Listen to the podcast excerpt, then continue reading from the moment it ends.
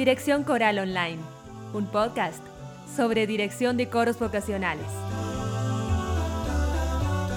Este es el episodio número 73 del podcast y hablamos del tango en la música coral con dos invitados. Eduardo Notrica, a quien ya conocen porque es docente del curso Canto de la Tierra en gusespada.com, director de coros argentino que reside en Roma, Italia hace un montón de años, ha estado dos veces invitado en este podcast y Martín Palmeri, compositor, arreglador y director, reconocido por su misa tango, también compositor de muchas obras corales, de música orquestal, tiene varias óperas compuestas, una de las cuales está por estrenar en Francia por estos días donde él está ahora. Estos dos grandes músicos se reunieron a principios de 2021 y grabaron un curso para gusespada.com que se llama Arreglando Tangos, en el cual hacen una aproximación a la problemática de los arreglos y la interpretación del tango en la música coral. Este curso comienza este viernes 9 de julio y precisamente Eduardo desde Roma y Martín desde París accedieron a charlar conmigo sobre las cuestiones que rodean al tango y la música coral. Escuchen hasta el final del episodio porque el curso de Martín y Eduardo tiene varios entrevistados de lujo, músicos también muy reconocidos y van a poder escuchar quiénes son y qué aportes hacen. Vamos a la entrevista. Eduardo, Martín, hola, ¿qué tal? ¿Cómo están? Bien, ¿cómo va Gustavo? ¿Cómo estás? Hola, buen día a todos. Bueno, muy contento de tenerlos a los dos acá y de, de haber podido concretar este proyecto de curso sobre tangos este, que han preparado para el, para el blog, así que muy contento. Les agradezco que se hayan hecho unos minutos para hacer esta entrevista. Em, Edu, vos ya has visitado el podcast un par de veces y asumo que los, los, oyentes ya te conocen, pero de todas formas, pienso que podés contarnos cómo estás terminando este segundo año de pandemia, si hay menos incertidumbre para el próximo, para el próximo curso, cómo lo ves tiene que estar eh, siempre manteniendo el optimismo. Eh, si bien es una, un sub y baja. Eh, terminamos el año con una sonrisa porque pudimos hacer conciertos. yo tengo en, en, Roma y en los alrededores de Roma cuatro coros y con todos pudimos terminar en presencia, haciendo conciertos y mm, tratando de de rearmar mínimamente eh, una, idea de lo que fue siempre para nosotros la coralidad. Eh, cerramos el año cantando y nos dimos ya después de las vacaciones, acá las vacaciones son todo julio y agosto, nos dimos ya eh, un compromiso de empezar al principio de septiembre con proyectos concretos, ¿no? con cada uno de los coros como decía, con el optimismo de que todo vaya a eh, seguir como está ahora, en, esta parte del, mundo, donde es verano, donde los contagios bajaron muchísimo y ahí las restricciones son eh, muy limitadas. O sea, limitación a la limitación, que es una cosa muy buena porque estamos pudiendo eh, reunirnos. La gente se puede ir de vacaciones, se puede juntar, ya las mascaritas no son obligatorias en Italia estoy hablando, ¿no? Em, en, eh, eh, afuera, afuera de los lugares cerrados, y en los lugares cerrados están, están bajando mucho también las restricciones, va justo en paralelo con la cantidad de vacunación y los pocos casos de contagio y muertes que hay eh, diariamente, ¿no? Por lo cual, del punto de vista coral, terminamos con una sonrisa, esperemos empezar de nuevo en septiembre con otra sonrisa cantando. Buenísimo. Buenísimo, ojalá que sea, que sea así. Em, Martín, em, vos tenés una enorme trayectoria como músico, tu música se interpreta y se escucha en todas partes del mundo. De todas formas, siempre hay un descolgado que no, que no te conoce. Entonces me gustaría que nos contaras quién es Martín Palmeri y qué hace. Bueno, yo me dedico ahora a la composición exclusivamente, aunque fui director de coro durante muchos años, de los 20 años prácticamente hasta los 40 y pico. Este, desde que me mudé a Paraná, Entre Ríos, ahí ya fui dejando de a poco la actividad coral, este, porque bueno, tenía más trabajo como compositor eh, y en realidad estaba más interesado yo en continuar mi carrera escribiendo música más que dirigiendo. Así que este, tuve la suerte de, que algunas obras empezaron a funcionar bien, entonces eso me, dio un piso económico como para poder continuar. Este, Eh, yo me considero un compositor de música vocal porque tengo mucha experiencia, como dije, como director de coro y es un trabajo que me apasiona, el coro y las voces en general. Este, son el instrumento que yo siempre elijo para componer. Este, por eso también yo creo que me enamoré del bandoneón y del tango, porque creo que el, el bandoneón es de los instrumentos el más parecido a la voz humana, ¿no? con las mismas posibilidades, con, con, una, con, un, con un marcado este, eh, y fuerte, fuerte, eh, eh, digamos, la expresión del, instrumento es, es, muy parecido de las posibilidades que tiene la, la, la voz humana, ¿no? Entonces, este, trabajé un poco en, justamente en el tema que ocupa a, esta, a, estos, estas clases, ¿no? que es cómo interpretar el tango dentro del, del, del, sonido del coro, ¿no? que es un, es un problema que ya se, se, nota que, bueno, que, viene, que viene, se viene trabajando entre muchos directores, que, arregladores, que, que trata, tratamos de, de, buscar una forma de, de, de congeniar estas dos cosas. ¿no? Pero bueno, esa es mi actividad. Ahora llegué, con respecto a lo que decía Eduardo, acabo de llegar hace cinco días a Francia y estoy en una cuarentena de diez días. Este, y el trabajo que voy a hacer no es un trabajo netamente coral, porque es una ópera. Una, una de las cosas que yo fui haciendo durante estos años fue escribir tres óperas, ya estoy escribiendo una cuarta. Este, Mateo es la primera y se va a hacer acá cuatro funciones en, en Reims, cerca de, de París, a 60 kilómetros de París, hacia, hacia, el, hacia el este. Y eh, bueno, eso tiene un coro, pero tiene un coro de, un coro de cámara y no es una obra coral netamente, sino que el coro tiene ciertas participaciones en, en, la obra, pero no es una obra coral, es una obra para solistas. Así que bueno, la, la posibilidad de hacerla este, estuvo desde siempre acá en Francia y ahora se concretó y bueno, estoy contento de, haber podido venir. Fue difícil venir porque no está permitida la salida ahora, tuve que hacer un permiso especial, pero mm, este, se pudo hacer y, estoy contento de que también acá es la primera cosa que, esta orquesta y, esta gente que hace acá, así con el maestro Jean-Marie Puissant y el grupo, la, orquesta Ad Libitum, que es lo primero que hacen, así que desde que empezó todo este confinamiento, así que todo bien, todo fantástico.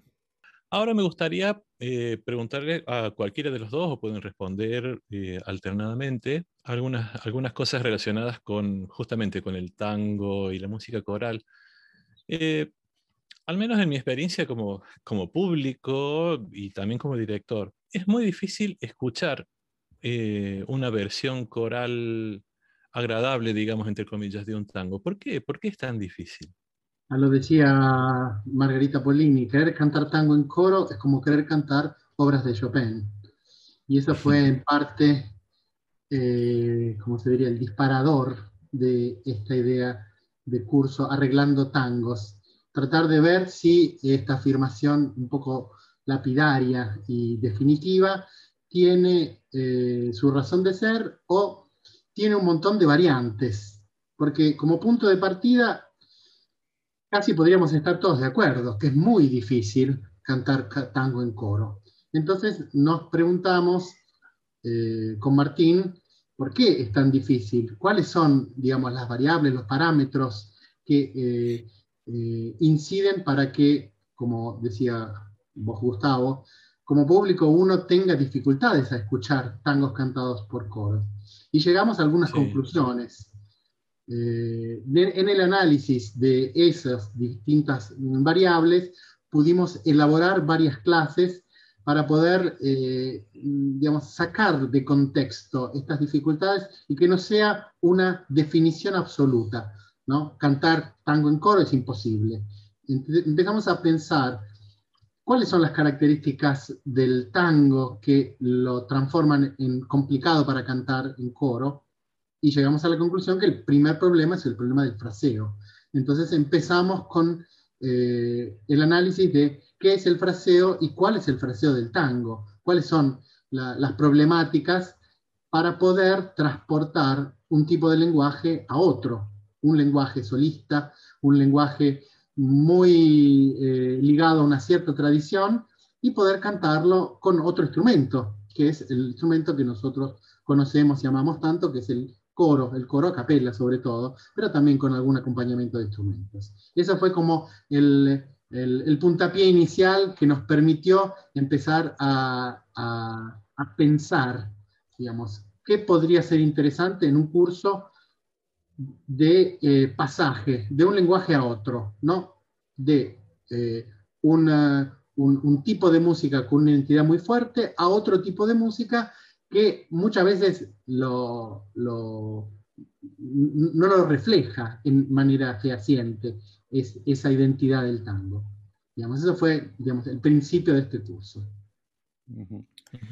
Sí, sí, y yo creo que si bien que obviamente es muy difícil hacerlo y digamos por la sonoridad del coro es, una sonoridad que está muy lejana a, pasa lo mismo un poco con los, con los metales, o sea, los metales en el tango son muy difíciles de poner, el sax o qué sé yo, los trombones, trompetas, en el tango son, son, son, son sonidos que son como muy lejanos al, género. El, con, con la voz Obviamente que la voz está incorporada en el tango, pero no la voz cantada en una cuerda de 15 sopranos, ¿no? O sea, ahí cambia todo.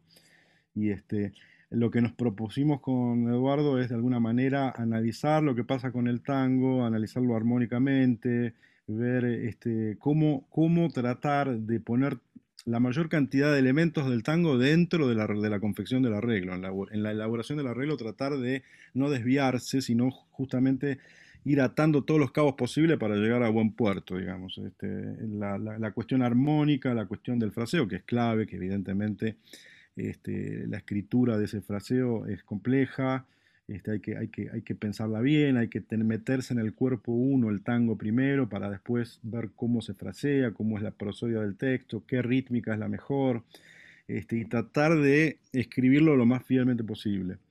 Eh, eso, además del lenguaje armónico propio del tango, que, tiene sus, secretos, tiene sus, sus, digamos, eh, todo eso hace que de alguna manera nos acerquemos lo más posible dentro de, ya sabemos, una sonoridad que está como de alguna manera conviviendo, están en dos universos distintos, ¿no? No, no hay puentes. Entonces se trata de generar esos puentes y esos puentes sería tratar de buscar todos los elementos, incorporar dentro del arreglo todos los elementos posibles. Después está la, problemática rítmica, ¿no? que ya lo hablamos también, que uno indefectiblemente cae en las onomatopeyas y las onomatopeyas a veces este, no rinden de la misma manera que un, arrastre de un contrabajo, eso está claro. Entonces, cuánto usarlas y cuánto no, eso está bueno, bastante bien desarrollado creo en las, en las clases. ¿no? Y otra, otra de las clases fue dedicada justamente a analizar cuáles son los recursos que tantos arregladores eh, utilizan para poder eh, transportar eh, los tangos a las versiones corales. Y justamente el tema de las onomatopeyas es fundamental, el tema de la articulación puede sumar o restar verosimilitud también a una versión coral, porque vimos que a veces un muy buen arreglo sin la articulación justa, pierde mucho de su propia esencia, la esencia tanguera, que es lo que uno finalmente tiene que intentar transmitir con el arreglo. Sí, en el caso de la milonga, la trampera, ¿no? que ahí vimos cómo, cómo, la correcta acentuación este, de las onomatopeyas, porque es toda una obra, es una obra sin texto, es una obra hecha todo con onomatopeyas, del arreglo de, de Sagastizábal, de Ricardo, Em, eh, y ahí se veía claramente que, eh, eh, estudiando un poco el tema de las articulaciones se, podía, se podía imitar bastante lo que sucede en la versión original de Troilo. ¿no? Este, bueno, fue muy importante la, la, participación de, de, otros colegas que dieron su, su opinión este, y, y, de alguna manera fue interesante la, sobre las onomatopeyas lo que dijo el maestro Horacio Corral, ¿no? Que él, trabajó prácticamente todo con muchos arreglos con solamente onomatopeyas y además con la supervisión del mismo Piazzolla, o sea que fue un, este, un relato importante ese para, para, para, confirmar o para ver cómo, cómo es la historia de estas onomatopeyas dentro de los arreglos corales, ¿no? Es muy, fue muy interesante, la verdad. Claro, Horacio Corral, que mm, podemos decir, eh, a lo mejor mucha gente no lo conoce, que era ¿Él cantaba en Buenos Aires 8 o era solo el arreglador? No, no, cantaba, Barito. Él cantaba en Buenos Aires 8, claro. Era integrante de Buenos Aires 8. No, no fue el único arreglador, pero fue el arreglador más importante. Sí, y Buenos Aires 8 tiene un disco, tenía un disco en su época, era un, long play, eh, que se llamaba La Última Palabra, que era todas obras de Piazzolla sin texto, con onomatopeya. No, la última palabra creo que fue el que tenía texto, me parece, ¿o no? Que fuera, fue todo el folclore. ah, tenés razón. Eh, eh, porque creo que fue que además tiene la cosa curiosa que uno de los temas está sin letra porque era, fue prohibida, por, era, estaba prohibido el tema por, por los militares en esa época. Claro, no, la, confusión mía viene por el lado de que ellos tenían era, claro, ellos sacaban, ellos cantaban cosas que no tenían texto en realidad, y la última palabra fue el único disco que sacaron eh, que es maravilloso. Con letras, digamos. Que es maravilloso. Para mí es el mejor de todos. Este. Sí. Pero bueno, pasa que yo, yo, yo, yo, tengo mis reparos con el tema de las onomatopeyas. Eh, me, me, abruman un poco, debo, debo decirlo, este, pero es una cuestión personal, ¿no? nada, nada, nada, más que... O sea, la, la, voz, la voz y el texto para mí son una, como una unión eh, inseparable. ¿no? Entonces, este, eh, usar la voz como instrumento y con onomatopeyas me, me suena un poco antinatural, pero es un problema mío. Fantástico. No, bueno, pero queda, queda muy claro el, tratamiento en, en, la clase, no, no, me acuerdo qué número de clase es donde, donde hablan de este tema, que ya que estábamos, em, podríamos, podrían ustedes hacer un, una descripción en qué consiste el curso que estamos por comenzar a subir a gusespada.com, este, un, resumen así de, cada clase. La primera clase es un análisis del fraseo, del fraseo general y del fraseo del tango en particular, con un montón de ejemplos y un montón de eh, vías de salida para poder eh, hacer nuestro un fraseo que muchas veces viene de una parte solista y que resulta muy complicado para hacerlo cantar por una cuerda de coro. Pero damos algunos elementos, mm, mm, algunas indicaciones. Eh, obviamente no, no es un, modelo para armar, pero son algunas indicaciones de cómo se podría trabajar en el caso de que uno encuentre un arreglo o quiera hacer un arreglo eh, para poder transformar una melodía que muchas veces de editorial viene escrita en forma muy cuadrada transformarla en algo mucho más verosímil y, y, posible de ser interpretada. Esa es la primera, la primera clase, que sería tratar de analizar la problemática principal. La segunda, empezamos a analizar eh, arreglos, eh, eh, incluyendo el tema de las onomatopeyas, de la articulación, de, del, del, movimiento del tiempo, del cambio de, del, del, tiempo y, y, y, cómo situarse como directores de coro como intérpretes ¿no? de un arreglo ya escrito, analizando las distintas tipologías de arreglos. La tercera y la cuarta clase es justamente eh, la cocina interna, de cómo nosotros dos interpretamos que se pueden hacer arreglos con mayor o menor dificultad. Algunos arreglos, eh, sobre todo los que hizo Martín, tienen una alta exigencia desde el punto de vista eh, virtuosístico casi, y de la dificultad de la interpretación. Los arreglos míos son un, poquito más,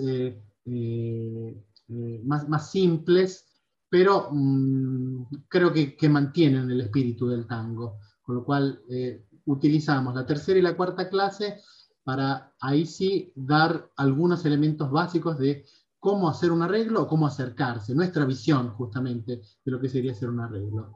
Y la quinta clase es el camino inverso de la segunda, como habíamos dicho, del tango a la música coral. La quinta clase es de la música coral al tango. Y lo dejo a Martín para que explique esta última clase porque él es el protagonista. Bueno, era un poco analizar la, la, Misa Tango, que es una obra que yo escribí en el año 96 y que justamente la escribí cuando intentaba hacer arreglos corales y no me salían.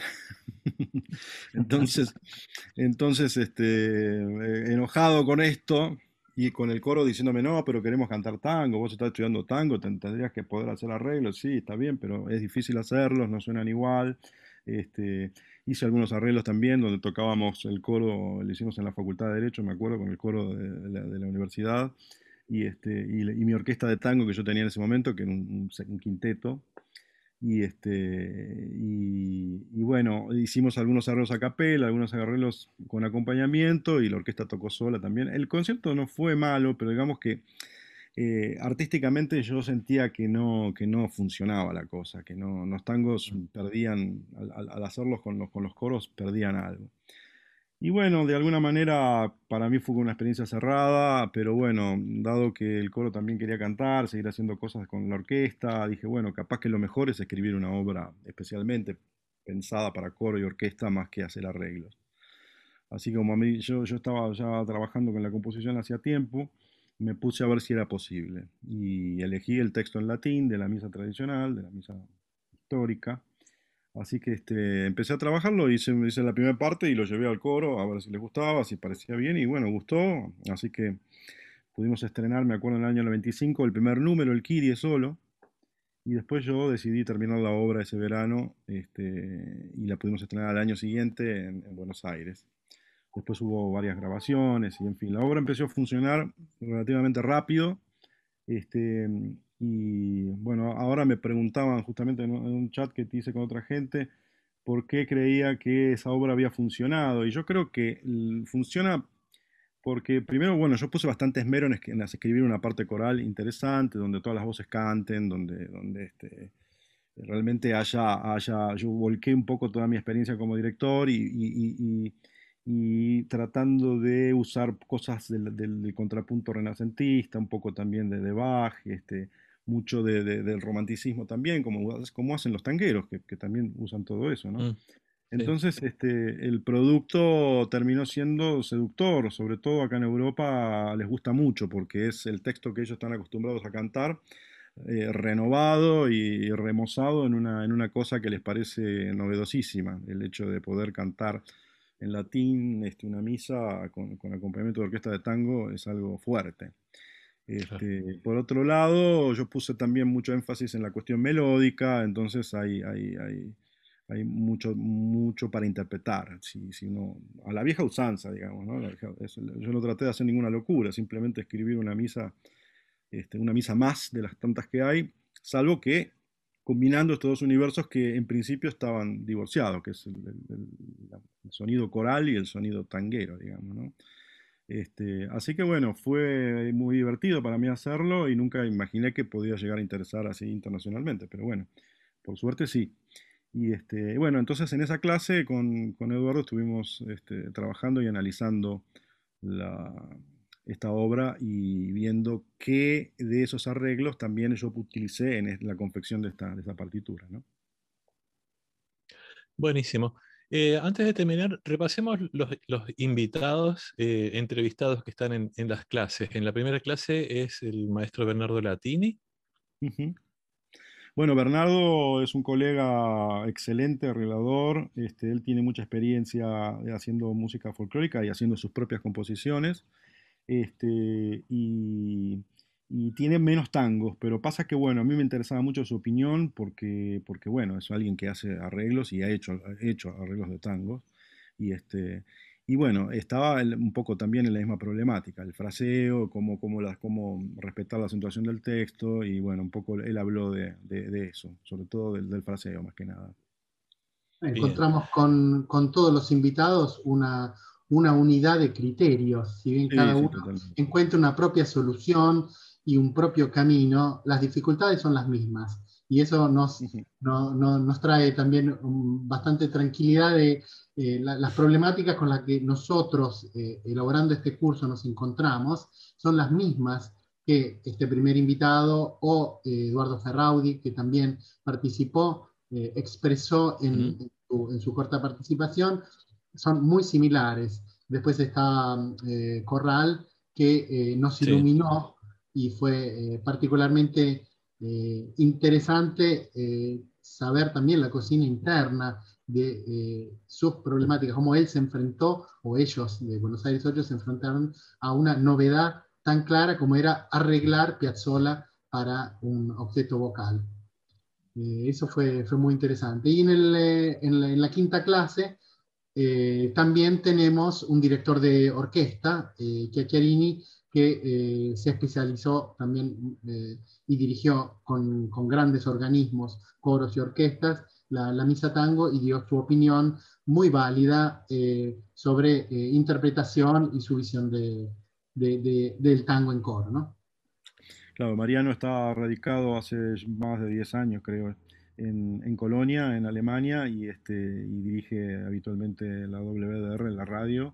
Y, este, y ha hecho la misa tango tanto con coros amateurs como con coros profesionales, así que este, era importante su opinión y ver qué pasaba en, en, los, en esos organismos eh, al, interpretarlo, ¿no? o sea, cómo se sentían. Mm.